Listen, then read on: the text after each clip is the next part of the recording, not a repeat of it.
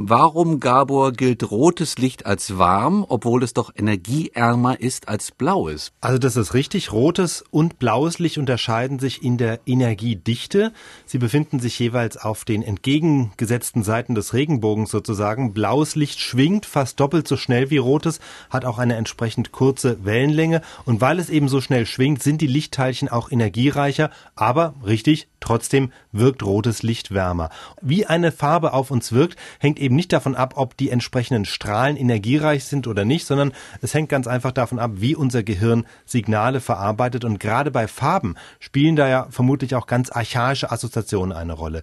Rot, Gelb, Orange, das sind die Farben des Feuers, der Glut. Rot erscheint die Sonne am Abendhimmel. Rot ist auch die Farbe des Blutes. Blut bedeutet auch Wärme. Das heißt, wenn uns heiß wird und die Finger warm sind, dann sind sie eben rot und nicht blass. Das alles war schon bei unseren frühen Vorfahren so und deshalb ist diese Assoziation Rot und Gelb gleich warm wohl ganz tief in unserem Wahrnehmungsapparat verankert. Umgekehrt, wenn wir jetzt überlegen, was ist blau?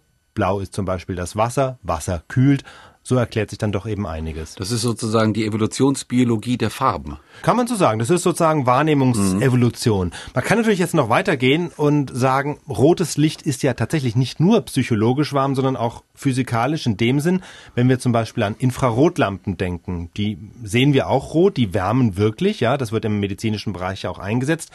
Umgekehrt wird natürlich kein Arzt auf die Idee kommen, einen Menschen mit UV-Lampen zu behandeln, denn UV-Licht ist bekanntlich aggressiv, kann die Haut schädigen, Krebs verursachen und das liegt eben genau wieder daran, dass UV-Licht noch energiereicher ist als das blaue Licht und diese hohe Energiedichte ist es ja, was das Licht so aggressiv macht.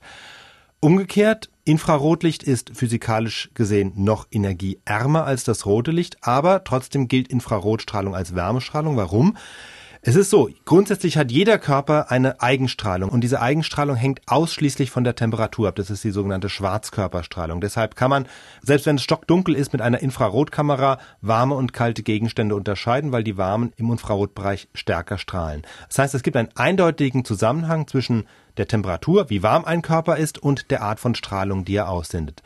Bei Zimmertemperatur, dann sehen wir diese Strahlung nicht, sie liegt im Infrarotbereich und Infrarot sehen eben unsere Augen nicht. Wenn die Dinge wärmer werden, dann verändert sich die Strahlung und verschiebt sich eben in den Bereich des sichtbaren Lichts, sprich, sie verschiebt sich von Infrarot zu Rot und deshalb sind glühende Körper rot.